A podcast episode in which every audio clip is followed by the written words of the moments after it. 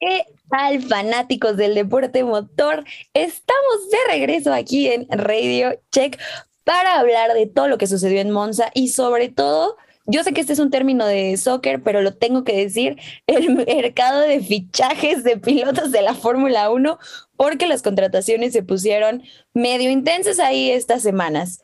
Yo soy Mafer Leiva y los voy a estar acompañando durante este capítulo junto con Pollo Vargas y Emanuel Sánchez. ¿Cómo están?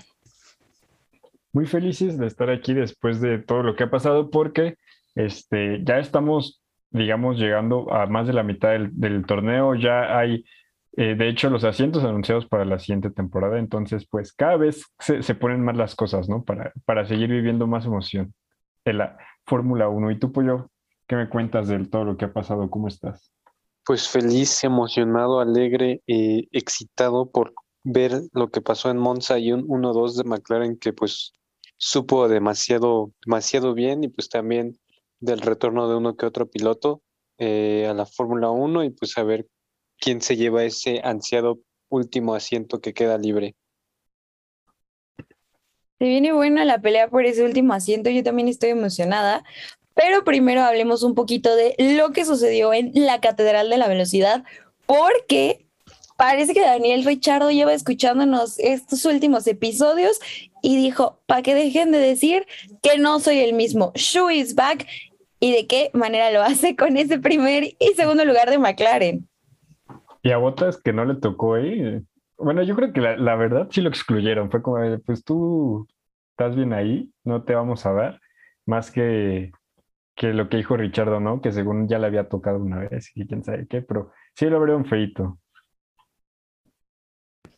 Y ahí estuvieron padres las caras de Lando Norris, que por primera vez eh, prueba ahí el Shui, que la verdad es que sí se me antojaría un poco ahí compartir un poco de, de champaña del, del zapato de Daniel Richardo, bastante sudado, pero pues al menos verlo ahí arriba y sonriendo de nuevo, pues fue fue algo, algo bonito.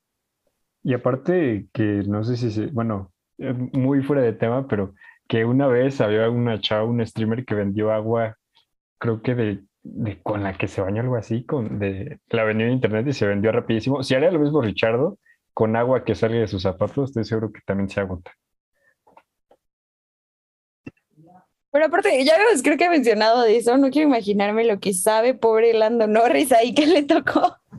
Pero definitivamente extrañaba verlo eh, en el podio. También Botas, digo, mencionabas más bien que, que lo habían como excluido un poco, pero qué fin de semana tuvo.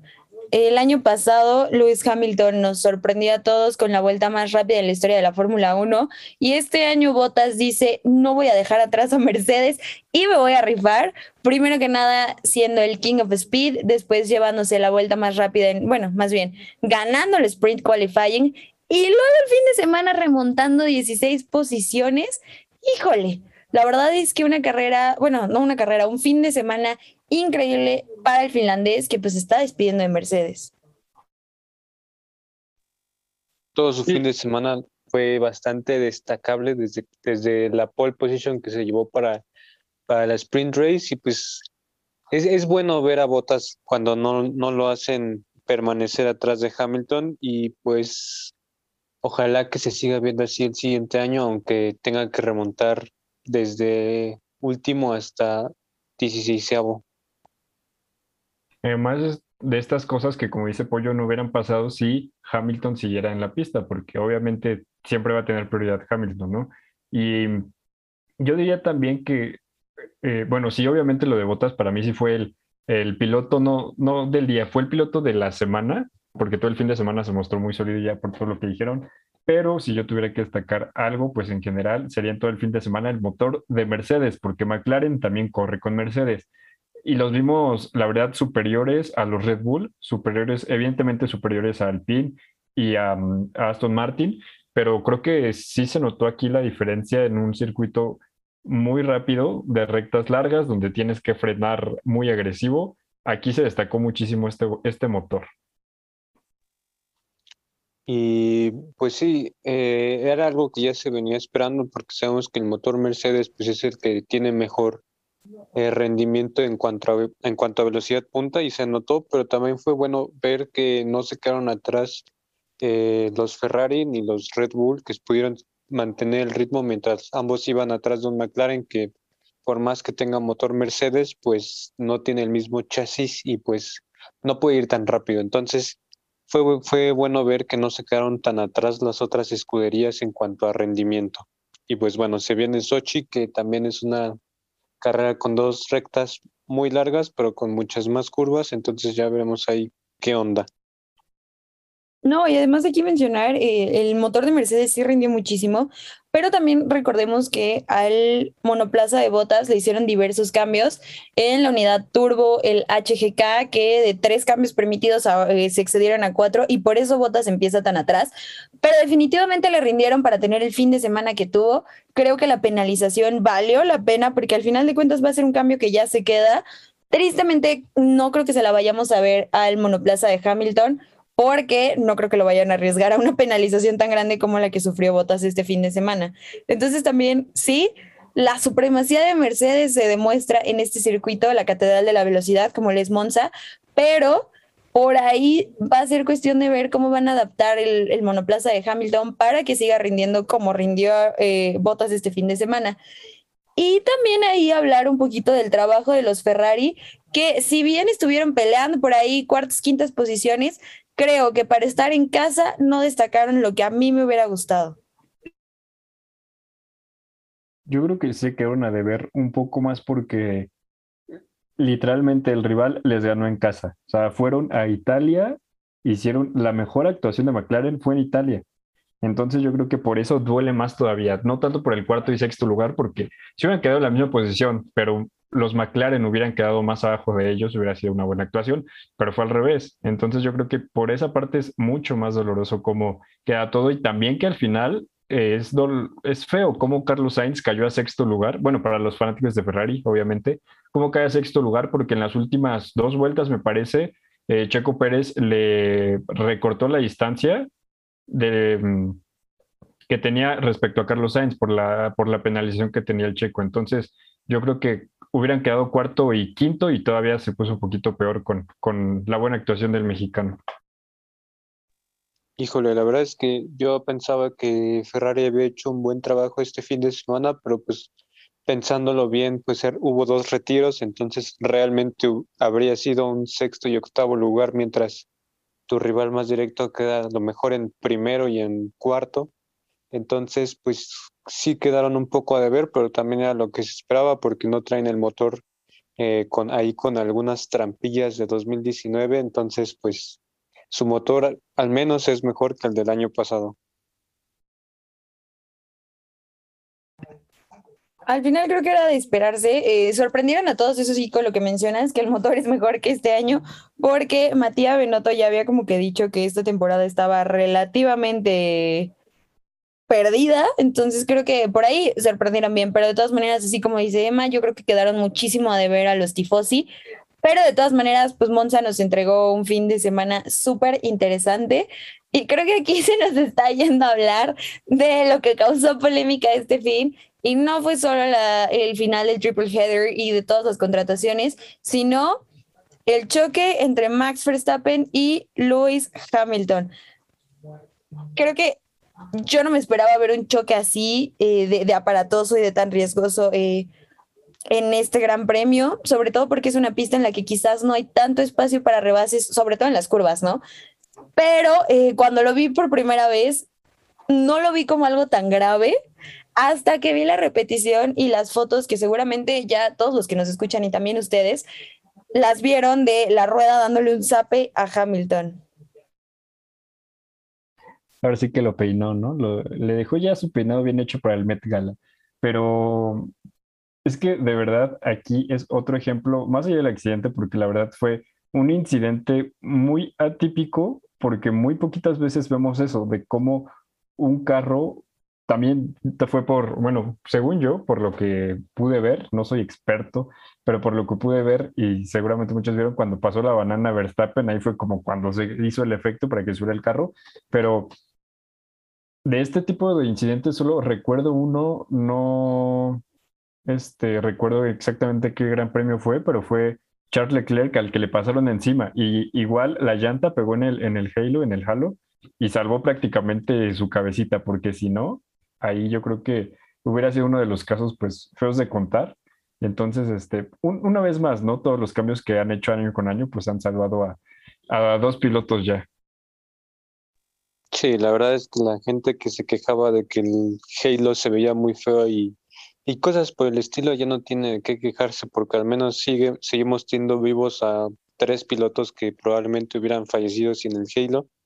Y pues fue un accidente bastante extraño, las condiciones se dieron de una manera muy extraña ahí con la parada de pits de 10 segundos de Max Verstappen y la otra parada como de 4 segundos de, de Hamilton. O sea, son cosas raras y al final pues yo creo que sí es más un incidente de carrera porque Hamilton le recorta espacio, pero también Max no, no, no frena tantito, entonces pues ahí se dieron las cosas y no creo que sea el último choque que veamos entre los dos como dice mi mamá, cuando te toca, aunque te quites, y cuando no te toca, aunque te pongas, ¿no? Pero en general yo también, este, o sea, sí creo que fue parte de las dos, de que ninguno de los dos quiere ceder, como ya lo habíamos dicho en, otros episodios pasados.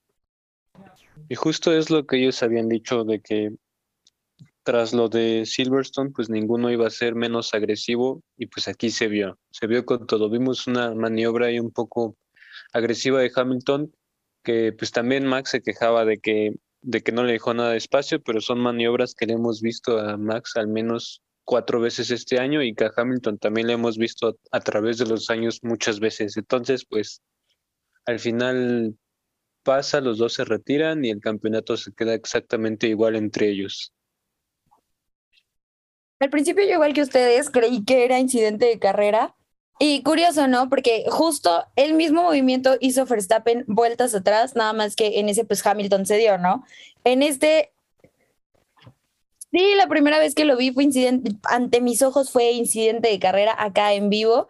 Y de repente cuando lo volví a ver dije, esto no puede ser incidente de carrera. Creo que en esta ocasión le tocaba ceder a Verstappen.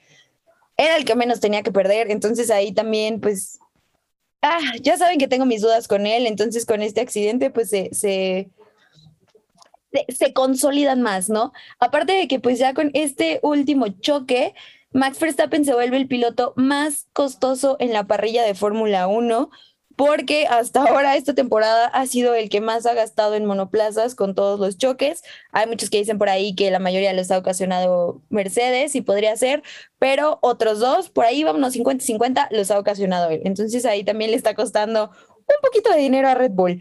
Fuera de eso, como ya mencionaron, la penalización de tres lugares me parece como equivalente al castigo de 10 segundos de, de Lewis Hamilton. No creo que le vaya a pesar en un circuito como Sochi, entonces vamos a ver qué tal se repone de esto.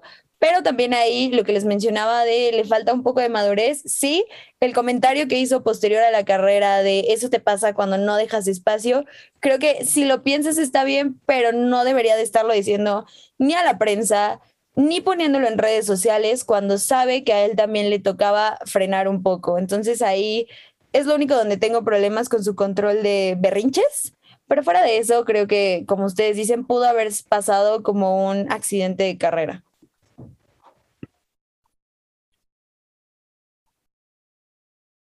Y es que también Helmut Marco habló, bueno, Helmut Marco nunca se va a quedar callado, si con sus pilotos es em, poco tolerante, pues obviamente con Mercedes menos. Y es que literalmente dijo que se montó prácticamente todo un show con todo el accidente que hubo en Monza y que prácticamente las cosas se dieron, ¿no? Como, como ya le habíamos dicho, pero en general, además del accidente, bueno, específicamente eso, dijo que fue un accidente de carrera normal, que prácticamente todas las historias que después salieron de lo que mencionamos, dice, todas las historias que rodean son sacadas de la nada por Mercedes, ¿no? Porque Max ya se había retirado cuando Hamilton intentó salir em, de la grava, porque igual este, después un coche médico llegó vio a Hamilton, siguió adelante y prácticamente después de eso, este, dice que todo lo que dice Mercedes es puro chisme, ¿no? Entonces, pues ya no sabemos ni qué es verdad ni qué es mentira, pero, pero ya saben que siempre va a ser así entre estas dos escuderías. entre las dos escuderías que están peleando el título siempre va a ser así y creo que es un poco de la emoción porque pues está padre ver ahí a dos pilotos de la misma escudería pelear por el título, pero cuando tienes que comparar, cuando tienes que pelear entre dos escuderías totalmente diferentes, pues las cosas se dan bien y creo que por estas cosas es que esta temporada va a ser recordada como una de las mejores, al menos de, de esta década que acaba de empezar, pero yo ya la pongo ahí. Estoy de acuerdo contigo y sobre todo porque llegamos al final de la era de los coches más rápidos de Fórmula 1 con los cambios del 2022. Yo creo que va a cambiar un poquito la dinámica, entonces va a estar muy interesante ver cómo se mantiene esta competitividad y sobre todo tantas emociones que nos ha traído esta temporada la Fórmula 1. Y justamente hablando de, de, estas emociones, creo que nos toca platicar de todos los cambios que se hicieron en la parrilla esta semana, porque Alex, Alex Albón está de regreso. El secreto peor guardado de Fórmula 1 fue revelado con la contratación de George Russell. Eh, que me fue la onda, perdónenme, eh, botas a Alfa Romeo y Lance Stroll y Sebastián Fettel que se quedan en Aston Martin. La verdad fueron muchas noticias esta semana. Y noticias muy buenas ahí, la verdad. Mercedes todos lo esperábamos, Russell ya le tocaba y si, yo creo que si no era de si no era en esta temporada lo más sensato que él tendría que hacer pues era sería buscar en otro lugar pero pues ya se dio, Botas Alfa Romeo, creo que está bien ver ahí, eh, pues que ya no, ya no va a ser escudero de nadie y ya va a poder manejar como se le antoje. Ahí vamos a ver dando unas vueltas perfectas y quedando en 16 pero al menos que, se vea que, que disfruta, que se le vea su sonrisita ya por fin. Y pues ahí lo de Albon, la verdad es que, híjole, yo no sé si, si quería que pues volver a ver a Albon en, bueno, no, no quiero decir volver a verlo en la Fórmula 1, pero no sé si quería que, que él, él fuera el que se quedara con ese asiento tan codiciado.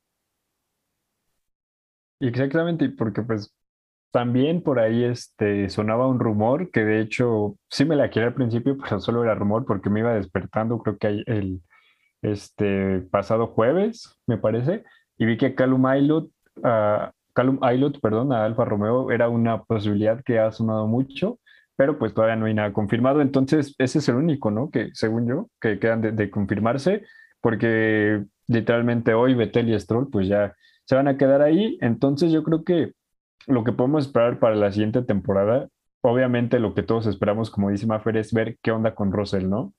Y a ver, aquí les va algo que yo sí creo que sea bueno. Mire, yo creo que el rival que más le va a competir a Hamilton va a ser Russell no sé, yo siento que la siguiente temporada para Mercedes va a ser lo que vimos la primera mitad de Red Bull. No creo que George Russell lo vaya a hacer mal, obviamente, pero creo que se va a tardar un poquito en adaptarse al Mercedes. Entonces creo que le va a costar. Entonces, unas carreras, Mercedes va a tener que adaptar su estrategia para, eh, para poder, eh, pues sí, como sustituir el papel que jugaba Botas en el equipo, pero eh, creo que después de la mitad de temporada podríamos ver a un Russell triunfador. Híjole, no sé, se me hace, yo siento que sí, eh, porque pues ya vimos a Russell subirse a un coche que no conoce y, y, y casi ganar una carrera.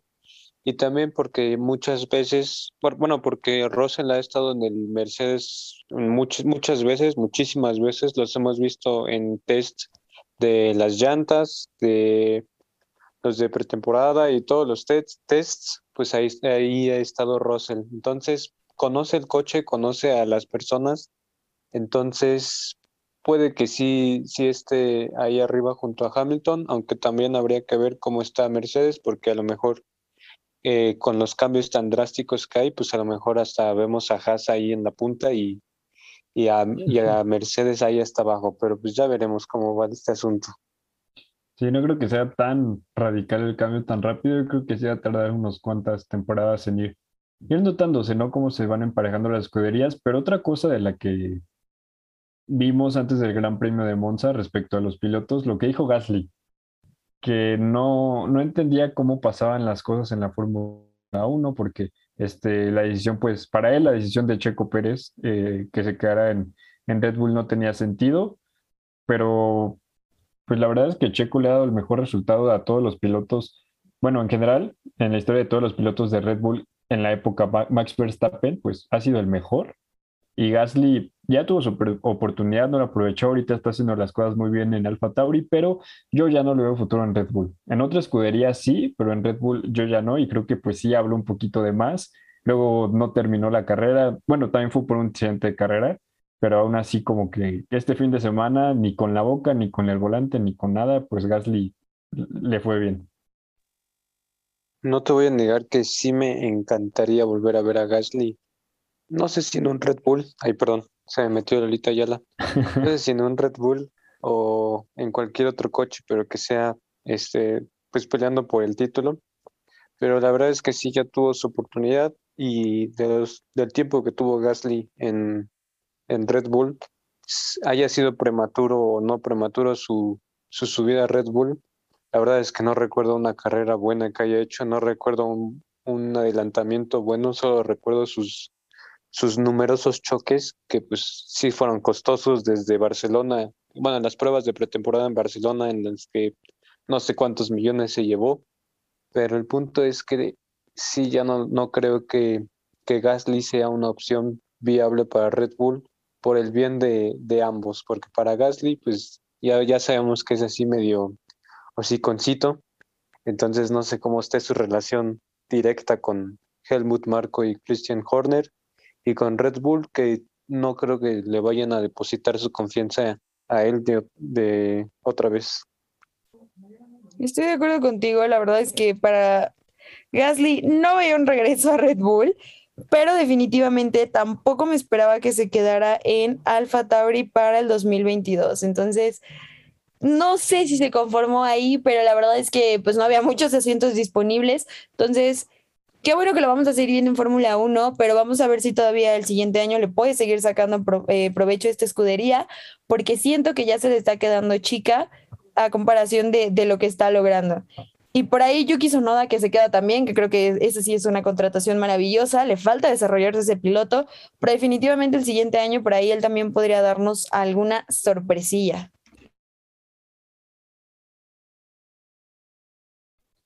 Y es que Gasly en general, si hablamos en términos generales de Gasly con la escudería de Alfa Tauri, pues es el piloto que más puntos le ha dado en su historia a esta escudería que es una escudería joven.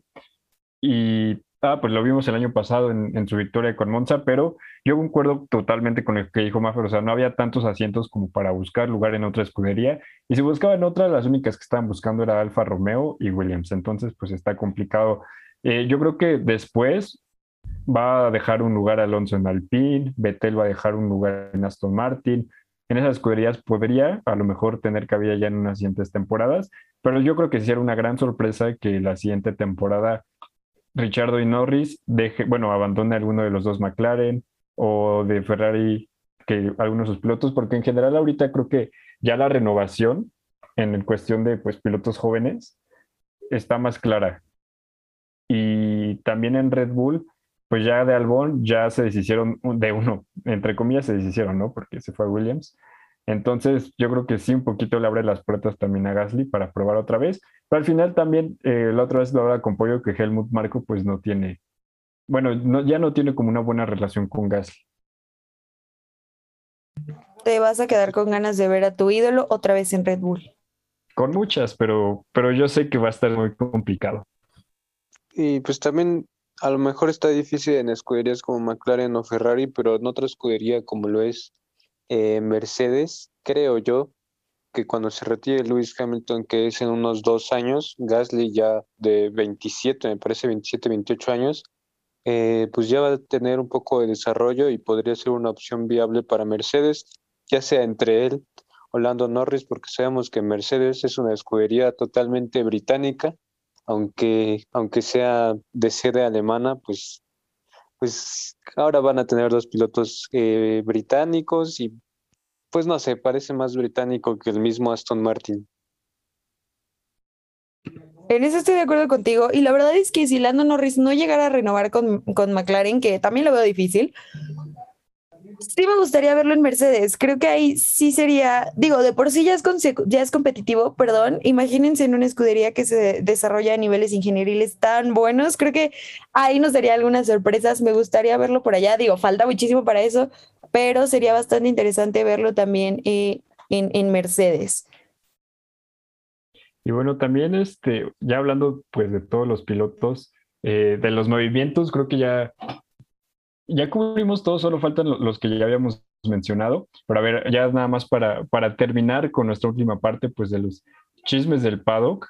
Y es que, pues la verdad, o sea, este fin de semana, el chisme más, eh, bueno, entre comillas chisme, porque obviamente ya todos lo sabemos, pero la novedad de la Fórmula 1 es el documental de Mick Schumacher en, Netflix, que se estrena en septiembre, es un homenaje especial eh, al siete veces campeón del mundo entonces yo creo que es algo que tenemos que ver como fanáticos de la Fórmula 1 para conocer más del, como ya dije, el campeón, me parece se dice. Espero que tenga ahí bien mi glosario. Entonces yo creo que es una buena manera también de ver cómo ha eh, marcado prácticamente la historia de la Fórmula 1, ¿no? Porque si es un piloto después de Lewis Hamilton, eh, yo creo que sí es uno de los pilotos eh, más grandes de toda la historia de este deporte.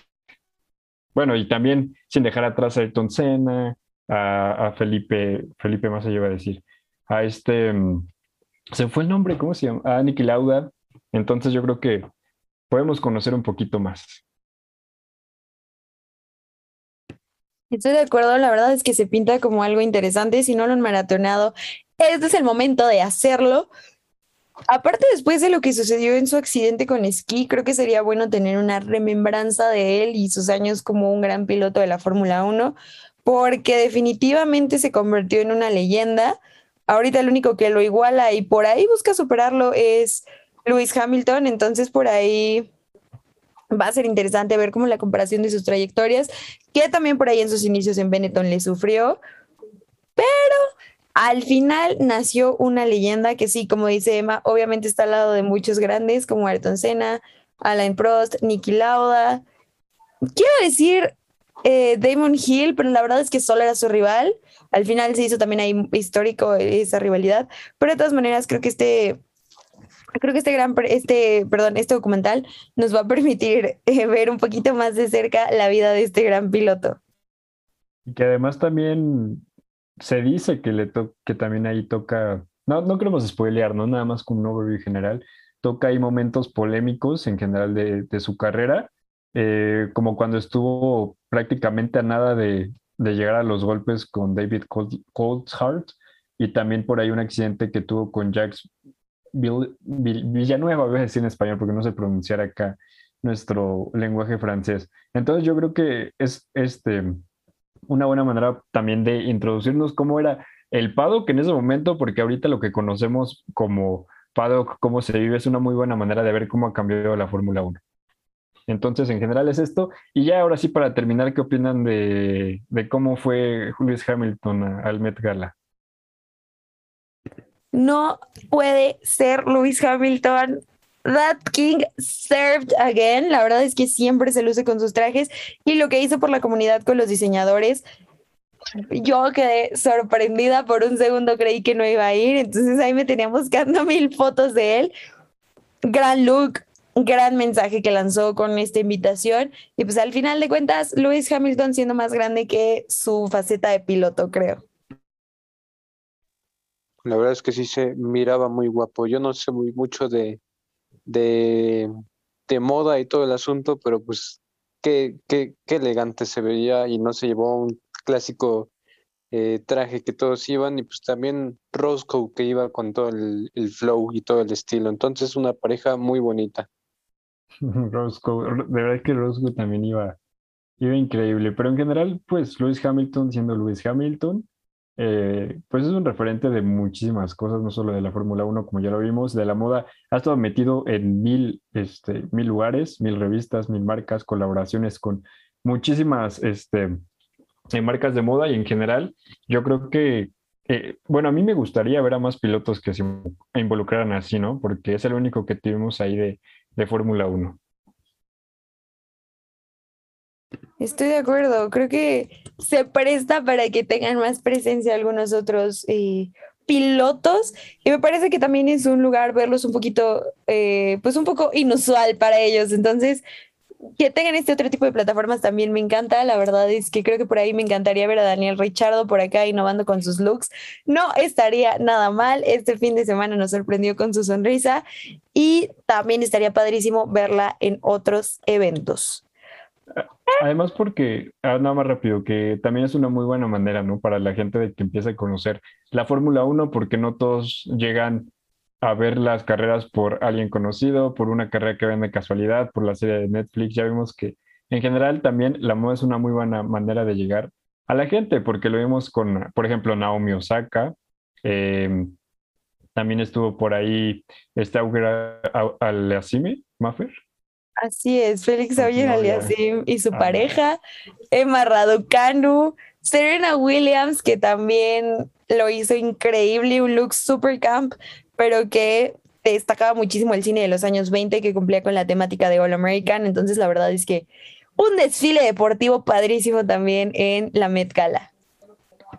Ya, y pues para terminar con los chismes, también les, quería decir rápidamente, eh, no sé si vieron que Vin Diesel fue por ahí a, los estudios, bueno, fue a la, a la, carrera de Monza, que por ahí platicó con Hamilton y a Hamilton le preguntaron si alguna vez iba a actuar en alguna película y le dijo, pues la verdad como que no, o sea, yo no sé actuar, pero pues estaría bien, estará, estaría cotorro, ¿no? Que, que estuviera en alguna de esas películas.